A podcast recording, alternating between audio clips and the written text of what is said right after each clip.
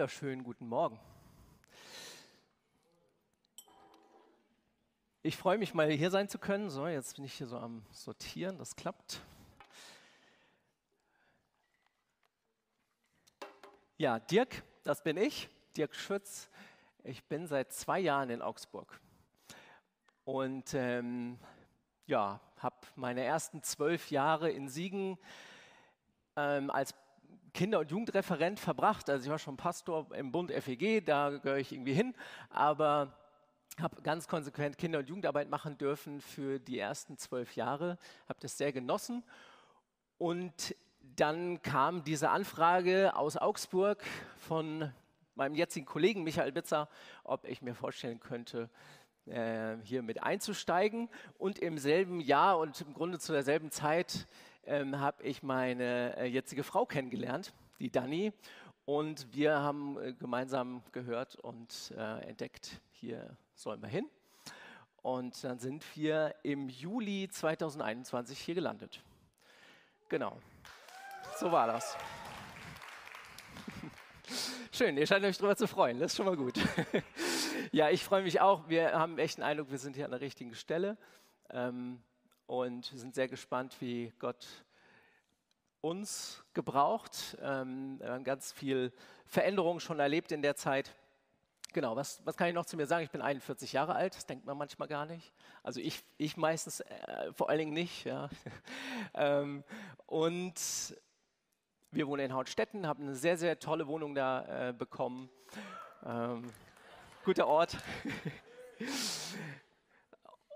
und ich war schon häufiger hier, aber noch nie zum Predigen. Ich weiß, es war ungefähr die erste oder das war die erste oder zweite Woche war so der erste Besuch in einer anderen Kirche, in einer Gemeinde war hier, als äh, die, die Eröffnung war. Das muss also im Juli 2021 gewesen sein, also Eröffnungsfeier.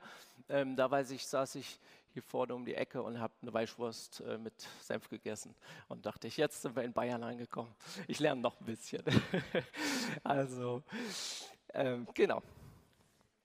Ich freue mich, dass ich heute über ähm, diese grundlegendste Eigenschaft Gottes äh, was sagen darf. Ähm, Gott, Gottes Liebe. Wie ist Gott wirklich? Und dieses Thema Gottes Liebe, das beschäftigt mich ähm, seit einiger Zeit. Ich habe seit 2022, Anfang letzten Jahres, ähm, so, da habe ich eigentlich gesagt, das ist ein Jahresthema für mich, dass ich gerne ähm, mehr Gottes Liebe verstehen möchte. Und zwar nicht nur im Kopf, sondern im Herzen. Und ich habe gemerkt, da fehlt mir einfach noch was. Ähm, und ich weiß nicht, wie das bei dir aussieht, ob du es schon vollkommen drin hast im Herzen. Ähm, ich möchte Gottes Liebe mehr verstehen. Und das ist nicht nur 2022 das Jahresthema gewesen, sondern am Ende des Jahres habe ich gemerkt, das wird es wohl auch für 2023. Ich starte mal mit einer steilen These. Ich glaube, wenn wir wirklich Gottes Liebe verstehen würden, dann würde sich unser Leben schlagartig verändern. Und wie gesagt, mit Verstehen meine ich nicht Kopfwissen, sondern wirklich das Herz, dass das das begreift, wie Gott wirklich ist. Ich war diese Woche bei ähm, einem Besuch und da hat äh, der Mann von seiner Bekehrungsgeschichte erzählt, seiner ersten Begegnung mit Jesus. Und er sagt, eigentlich war meine Bekehrung vorher äh, vor dieser Begegnung mit Jesus eigentlich so wie so ein christliches Doppelleben. Er sagt, auf der einen Seite ähm, ist er in die Gemeinde gegangen und er hat mit Gott sozusagen einen Deal gemacht, weil er gehört hat, wenn ich Jesus Christus mein Leben gebe, also wenn ich dieses Gebet spreche, mich bekehre, dann werde ich irgendwann in den Himmel kommen. Und dann hat er gesagt, okay, äh, ich werde dieses Gebet beten und ich gehe auch immer brav sonntags in die Kirche aber ansonsten in seinem Alltag hat er ähm, ein ganz anderes Leben geführt. Ähm, und hat im Grunde das gemacht, was er selbst wollte, ist ein bisschen auf die schiefe Bahn geraten und äh, hat dann eine Begegnung gehabt an seinem Tiefpunkt im Leben mit Jesus, der ihm tatsächlich begegnet ist. Er sagt, er weiß gar nicht genau, wie das war. Ist es, äh, ja, hat er ihn als Person gesehen oder er hat auf jeden Fall eine Stimme gehört und Jesus ist ihm begegnet, wie er ist. Und er sagt, das hat alles verändert. Und dann hat er so einen Satz gesagt, wo ich dachte, wow, er meint, ich verstehe heute gar nicht mehr Leute, die Christ werden, um in den Himmel zu kommen. Du wirst doch Christ, um Jesus Christus zu begegnen, um ihn immer mehr zu verstehen und kennenzulernen.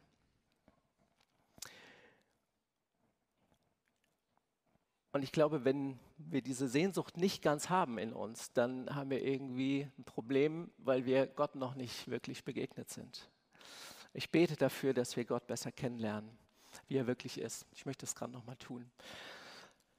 Vater, ich danke dir dafür, dass du dich offenbart hast durch Jesus Christus, deinen Sohn. Danke dafür, dass du deine Liebe gezeigt hast. Und ich bete, dass du dich offenbarst. Wir können das nicht.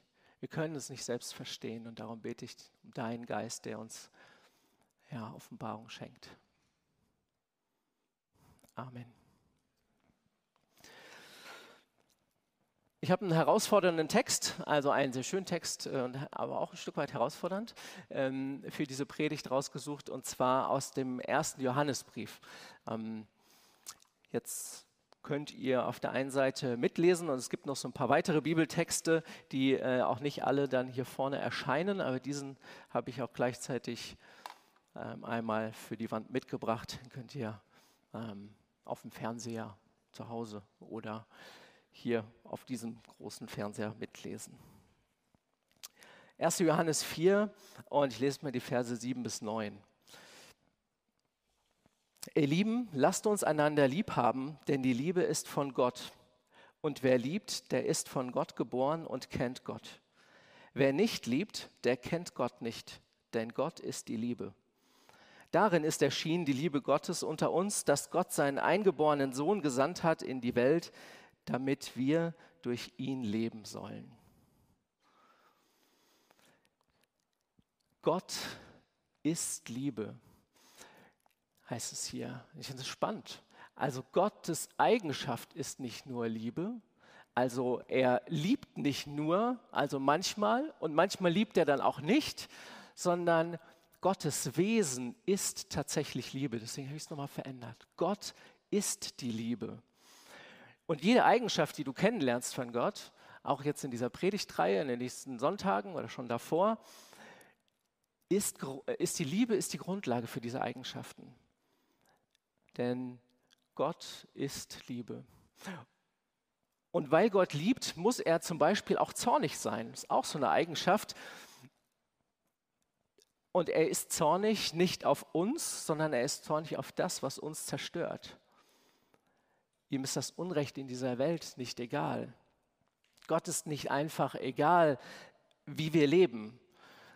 Gottes Zorn richtet sich also gegen alles das, was gegen seine Liebe steht, gegen alles Wiedergöttliche.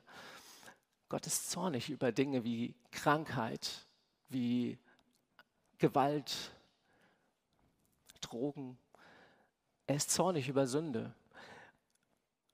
Denn die Sünde trennt uns von ihm. Und das muss so sein.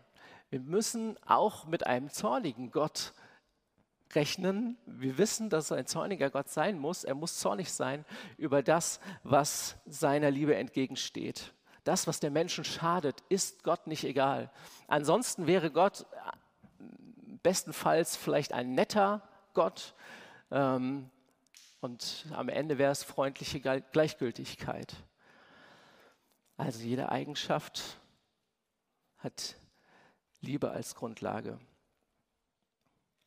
Eine Beschreibung von Liebe äh, kannst du mal nachlesen und ich lese ein paar Verse aus 1. Korinther 13. Das ist eigentlich der Text schlechthin, der von Gottes Liebe spricht. 1. Korinther 13, ich lese mal 4 bis 7. Liebe ist geduldig, Liebe ist freundlich, sie kennt keinen Neid, sie spielt sich nicht auf, sie ist nicht eingebildet, sie verhält sich nicht taktlos, sie sucht nicht den eigenen Vorteil, Sie verliert nicht die Beherrschung.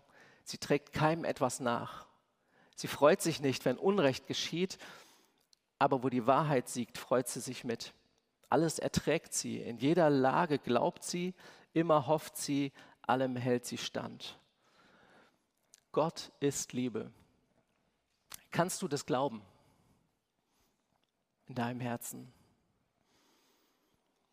Ich glaube, eines der größten Probleme ist, dass Menschen das nicht glauben und darum vertrauen sie Gott nicht, sondern nehmen das Leben am Ende selbst in die Hand.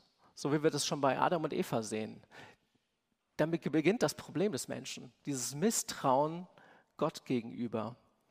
Ob es Gott wirklich gut mit mir meint? Man findet übrigens genug menschliche Gründe, um an Gottes Liebe zu zweifeln. Und viele davon hast du vielleicht auch schon gehört. Mal zwei davon. Das erste, vielleicht fühlst du dich einfach nicht so geliebt.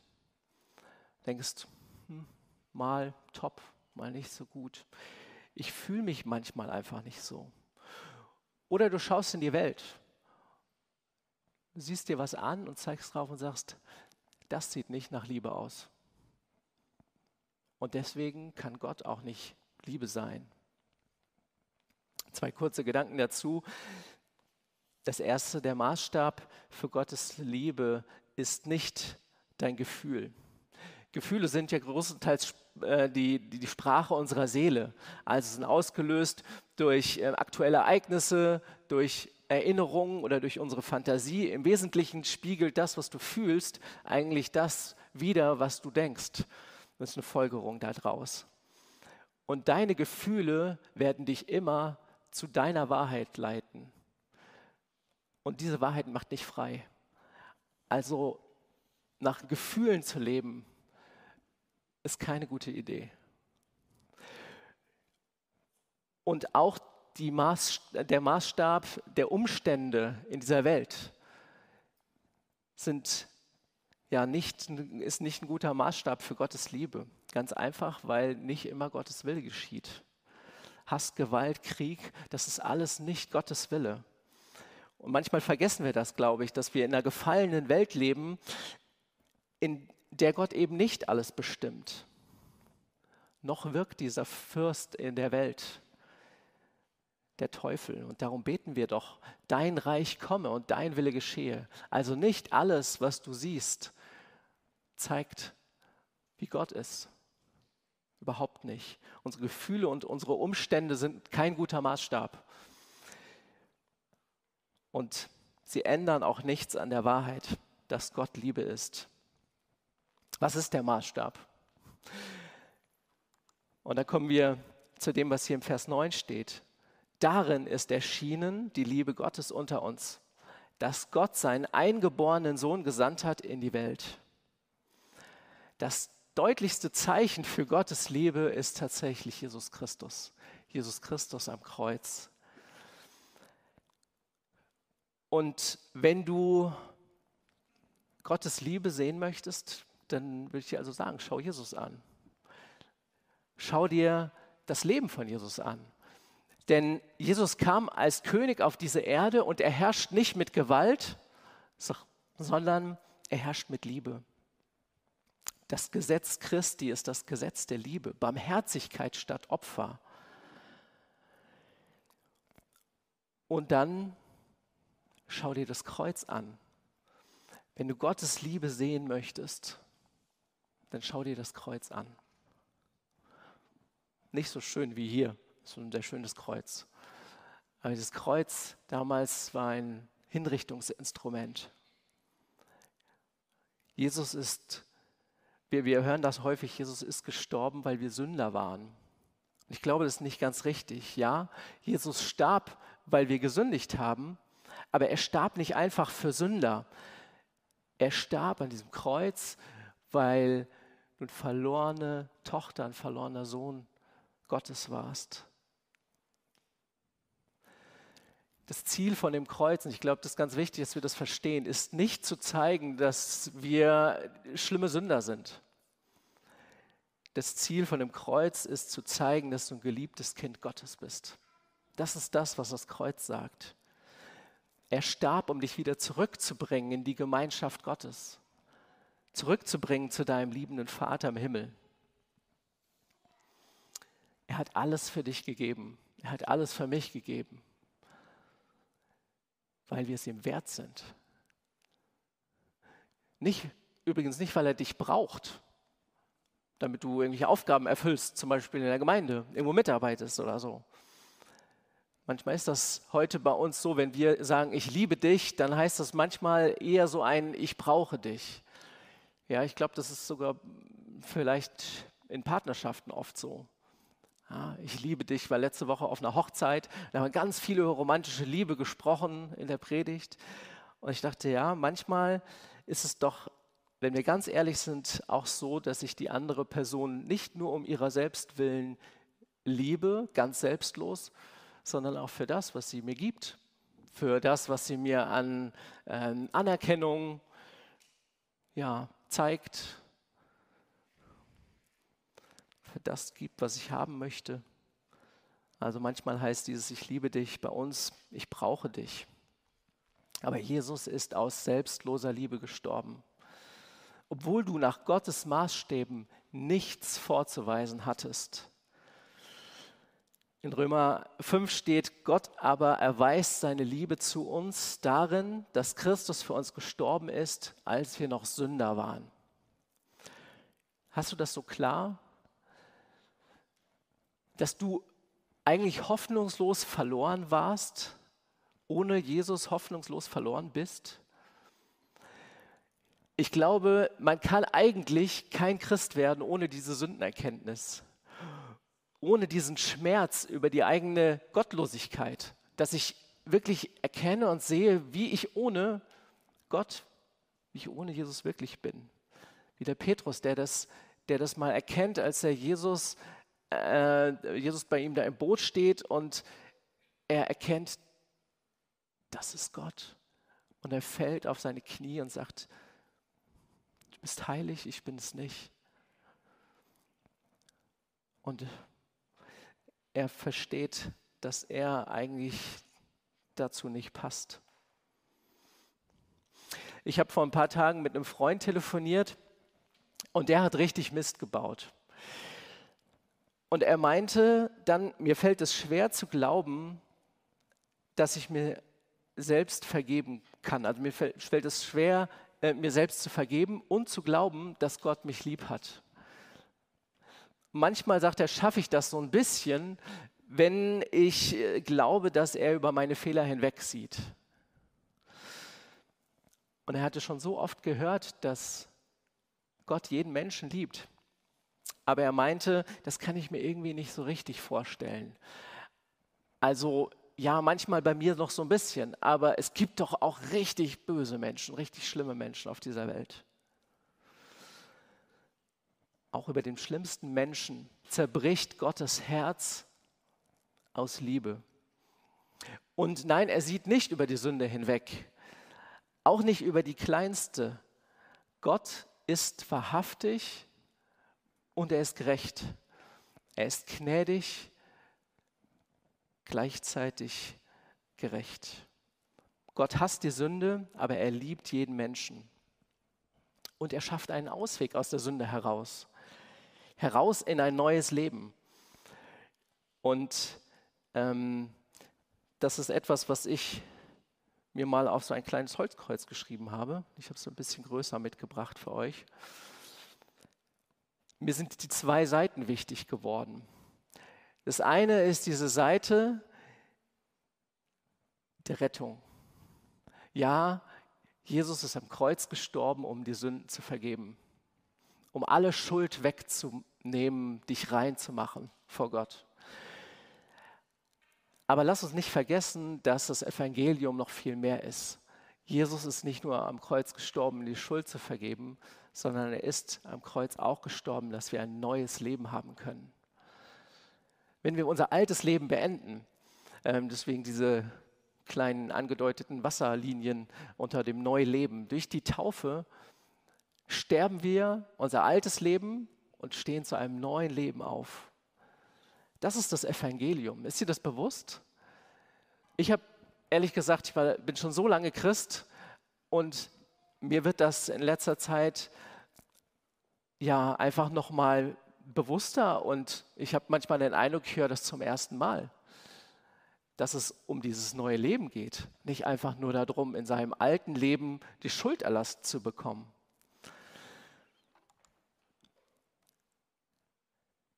Vers 9 das Ende. Darin ist erschienen die Liebe Gottes unter uns, dass Gott seinen eingeborenen Sohn gesandt hat in die Welt, damit wir durch ihn leben sollen. Das ist das Ziel, durch ihn zu leben. Ich höre ganz oft, dass ähm, wir für Jesus unser Leben leben sollen oder dass wir mit Jesus unser Leben leben sollen. Aber ich habe mir gedacht, ich möchte mir das abgewöhnen, denn darum geht es nicht. Es geht darum, dass ich durch Jesus Christus mein Leben leben soll. Er in mir, das ist das Geheimnis. Das ist das Geheimnis dessen, was wir im Neuen Testament lesen. Und nur dadurch können wir übrigens auch andere lieben. Ihr Lieben, lasst uns einander lieb haben, sagt Johannes ja. Denn die Liebe ist von Gott und wer liebt, der ist von Gott geboren und kennt Gott. Liebe ist das Wesen Gottes. Und als seine Ebenbilder sind wir genau dazu bestimmt, ebenfalls zur Liebe zu werden. Das ist Gottes Wunsch für dich, dass du immer mehr verwandelt wirst in sein Ebenbild. Dass dein Wesen immer mehr so aussieht, wie er aussieht. Unser Ziel ist es, so zu werden wie er, Liebe. Wir sagen das häufig, Jesus immer ähnlicher werden. Genau das ist das. Die Liebe ist die Erfüllung des Gesetzes. Und das ist spannend, weil da steckt Riesenfreiheit drin. Wenn du liebst, dann brauchst du die Gesetze nicht mehr. Ups, ups, sagt der eine. Okay.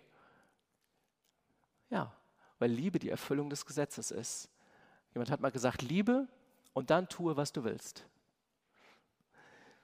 Lieben ist das Ziel. Das ist viel wichtiger, und das muss ich mir selbst auch mal wieder sagen, es ist viel wichtiger als jede theologische Frage, die ich nicht beantworten kann. Lieben ist das Ziel. Und das Ding ist, kein Mensch hat diese Liebe in sich selbst. Natürlich können Menschen lieb und nett sein. Also sie können auch gute Taten tun. Aber Liebe ist eben nicht nur die Tat, sondern es ist das Herz dahinter, das Motiv dahinter. Eine wirklich selbstlose Liebe, die nur den anderen im Blick hat. Das sind wir Menschen nicht von Natur aus. Wenn du daran Zweifel hast, lies ruhig nochmal 1. Korinther 13. Diese Liebe, die nicht ihren eigenen Vorteil sucht, kein Mensch hat dieses liebende Herz von sich aus heraus. Aber wir sollen dazu werden. Wie werden wir zu dieser Liebe? Und Johannes stellt eigentlich eine ganz einfache Gleichung auf. Er sagt, ups, wir schon ein weiter, da steht es noch. Er sagt, wer liebt, der ist von Gott geboren. Und wer nicht liebt, der kennt Gott nicht. Gott kennen, Darum geht's. So einfach ist das. Und nochmal, da geht es nicht um Kopfwissen, sondern es geht um eine intime, persönliche Begegnung mit Gott, um Gemeinschaft mit ihm. Und dann geschieht dieses Geheimnis, das offenbarte Geheimnis. 1, 2. Äh, Korinther 3, Vers 18. Ja, wir alle sehen mit unverhülltem Gesicht die Herrlichkeit des Herrn. Wir sehen sie wie in einem Spiegel. Und indem wir das Ebenbild des Herrn anschauen, wird unser ganzes Wesen so umgestaltet, dass wir ihm immer ähnlicher werden und immer mehr Anteil an seiner Herrlichkeit bekommen. Diese Umgestaltung ist das Werk des Herrn. Sie ist das Werk seines Geistes. Jesus färbt ab ich habe mal diesen Beutel äh, symbolisch dafür mitgebracht. Den haben wir mal mit etwas Rot Rotem gewaschen. Ähm, hatte jetzt vor kurzem auch eine Hose, aber die haben wir sofort weggeschmissen. Den Beutel können wir noch benutzen. Aber so stelle ich mir das vor, war für mich so ein Bild dafür. Jesus färbt ab. Wir lieben, weil er uns zuerst geliebt hat. Seine Liebe verändert uns. Das ist die gute Nachricht. Ich weiß nicht, ob du dieses Evangelium schon so aufgesogen hast, dich das erfüllt. und ob du es lebst. Ich befürchte, wir hören häufig nur ein halbes Evangelium. Und ich habe ja gesagt, bei mir war das irgendwie so. Vielleicht hat das ja jemand gesagt, aber ich habe es einfach nicht gehört. Und dieses halbe Evangelium ist blöderweise keine gute Nachricht. Im Gegenteil, es ist eigentlich eine schlechte Nachricht. Wenn wir Leuten einfach nur predigen, Gott vergibt dir deine Schuld, und wenn ich dann dabei stehen bleibe, dann dreht sich mein Christsein genau darum. Es dreht sich darum, immer wieder zu sehen, was für Schuld ich in meinem Leben habe. Und ich renne dann damit zu Jesus und sage, jetzt muss es mir wieder wegnehmen. Aber wir erfahren nicht die Kraft, verändert zu werden und eben Dinge nicht mehr tun zu müssen, weil wir neu sind. Vergebung der Sünden und in den Himmel kommen gibt es übrigens auch in anderen Religionen. Das ist nicht nur christlicher Glaube. Vergebung der Sünden gibt es im Hinduismus, gibt es im Islam. Aber das Evangelium der Bibel ist nicht die Eintrittskarte in den Himmel. Gott hat nicht nur etwas für dich getan, sondern Gott hat etwas in dir getan. Er gestaltet dich um in sein Ebenbild. Das ist das Evangelium. Wesensveränderung, das ist die frohe Botschaft. Und ich beginne das erst jetzt auch und äh, noch mal mehr zu verstehen. Und ich bete darum, dass, es, dass wir das wirklich begreifen. Ist jemand in Christus, so ist er eine neue Kreatur. Das Alte ist vergangen, siehe Neues ist geworden.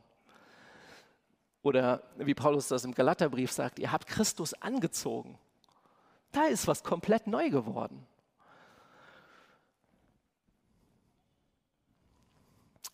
Ich wünsche mir, und ich habe dafür gebetet, dass das Sehnsucht bei dir auslöst.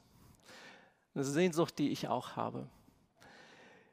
Und jetzt habe ich, ähm, ja, Next Steps, habt ihr hier mal so ein paar Next Steps, äh, die man mitnehmen kann, vielleicht für dein für deine nächste Woche, das, wo du dran möchtest. Ich habe drei Sachen aufgeschrieben. Das erste ist, wenn du diese Sehnsucht spürst, dann pflege diese Sehnsucht.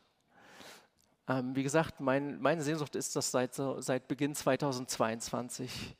Ähm, nee, 2000, was habe ich gesagt? Doch, 2022. Ähm, und diese Sehnsucht ist etwas Gutes. Und auch wenn es manchmal schmerzhaft ist, und das ist es für mich auch manchmal, weil ich merke, ich bin noch nicht da, wo ich sein möchte, ist es gut, da dran zu bleiben. Bleib dran, auch wenn der Gottesdienst heute vorbei ist. Sag Gott, was dich beschäftigt und streck dich aus nach ihm von ganzem Herzen. Und dann glaube seiner Liebe. Das heißt, vertraue dem, was Gottes Wort sagt. Gott ist Liebe, hast du heute gehört. Das ist die Grundlage. Und auch wenn du das gerade nicht fühlst und vielleicht auch irgendwie mit deinen Gedanken an, zu anderen Schlüssen kommst, glaube dem, was sein Wort sagt und schau dir das Kreuz an. Ich glaube, du kannst dich dafür entscheiden. Ähm, manche Menschen sagen so, ich, ich möchte ja irgendwie, aber ich kann irgendwie nicht glauben. Und ich befürchte, dass es manchmal, ehrlich gesagt, eher heißen müsste, ich will nicht glauben. Entscheide dich, seiner Liebe zu vertrauen.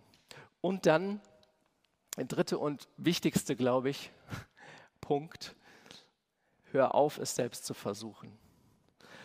Versuche bitte nicht mehr zu lieben. Sondern kapituliere vor Gott und sag ihm, dass du es nicht kannst. Und lass ihn durch dich lieben. Lass dich durch seine Liebe verändern. Ich möchte enden mit einer Geschichte, die mich sehr bewegt hat. Vor ein paar Jahren fuhr eine Gruppe von Vertriebsmitarbeitern zu einem regionalen Vertriebskongress in Chicago. Sie hatten ihren Ehefrauen versichert, dass sie rechtzeitig zum Abendessen am Freitagabend zu Hause sein würden. Der Vertriebsleiter brauchte länger als erwartet und die Sitzung verlängerte sich. Ihre Flüge sollten von O'Hare abfliegen und sie mussten hektisch zum Flughafen eilen. Mit Tickets und Aktenkoffern stürmten sie durch das Terminal, um ihren Flug zu bekommen. In Eile stieß einer der Vertreter versehentlich einen Tisch um, auf dem Körbe voller Äpfel standen. Und die Äpfel flogen überall hin. Ohne anzuhalten oder sich umzudrehen, schafften es alle das Flugzeug, in das Flugzeug. Alle bis auf einen. Er hielt inne, atmete tief durch, kam mit seinen Gefühlen in Berührung und empfand einen Anflug von Mitleid mit dem Mädchen, dessen Apfelstand umgestürzt war. Er sagte seinen Kumpels, sie sollten ohne ihn weiterfliegen und bat sie, seine Frau anzurufen, wenn sie nach Hause kämen, um ihr zu erklären, dass er einen späteren Flug nehme. Dann kehrte er zum Terminal zurück, wo die Äpfel überall auf dem Boden lagen. Er war froh, das getan zu haben. Das 16-jährige Mädchen war vollkommen blind. Sie weinte leise, ihre Tränen fielen ihr vor Frustration über die Wange und gleichzeitig tastete sie verzweifelt nach ihrer verschütteten Ware während die Menge um sie herum wirbelte. Keiner hielt an, um ihr zu helfen. Keiner kümmerte sich um ihr Dilemma. Und der Vertreter kniete sich mit ihr auf dem Boden, sammelte die Äpfel ein, legte sie in die Körbe und, den, äh, und half den Stand wieder aufzustellen. Dabei bemerkte er, dass viele von ihnen verbeult und zerschrammt waren und diese legte er in einen anderen Korb beiseite. Als er fertig war, holte er seine Brieftasche raus und sagte zu dem Mädchen, hier, bitte nimm die 20 Dollar für den Schaden, den wir angerichtet haben. Ist alles okay? Und sie nickte durch die Tränen hindurch. Er fuhr fort, ich hoffe, wir haben dir nicht allzu sehr den Tag verdorben. Und als der Vertreter zu gehen begann, rief ihm das verwunderte Mädchen zu, äh, Herr, er hielt inne und drehte sich um, um wieder in diese blinden Augen zu schauen. Und sie fuhr fort, sind Sie Jesus? Er hielt mitten im Schritt an und wunderte sich. Und langsam machte er sich auf den Weg, um den späteren Flug zu erreichen, während ihm diese Frage immer im Kopf brannte und umherging. Sind sie Jesus? Verwechseln die Menschen uns mit Jesus? Das ist doch unsere Bestimmung, nicht wahr? Dass wir ein Gefäß sind, ein Fahrzeug, ein Erdanzug, in dem Jesus sein Leben durch uns lebt, für uns und als uns. Es gibt eine große Welt da draußen, die blind ist für seine Liebe, sein Leben und seine Gnade. Ich wünsche dir das, dass du nicht nur dieses Gebet betest, um in den Himmel zu kommen, sondern dass der Himmel zurück in dich kommt. Das ist deine Bestimmung, in Christus zu sein. Das Ziel ist, sein Bild in dir wieder aufrichten zu lassen. Amen.